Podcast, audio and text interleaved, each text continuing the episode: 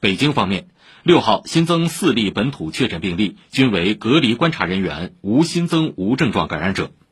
陕西六号新增三例本土确诊病例一例无症状均在西安。其中一名感染者在社区筛查中发现其余在集中隔离期间发现。目前西安市部分区域跨省团队旅游和机票加酒店业务已被暂停。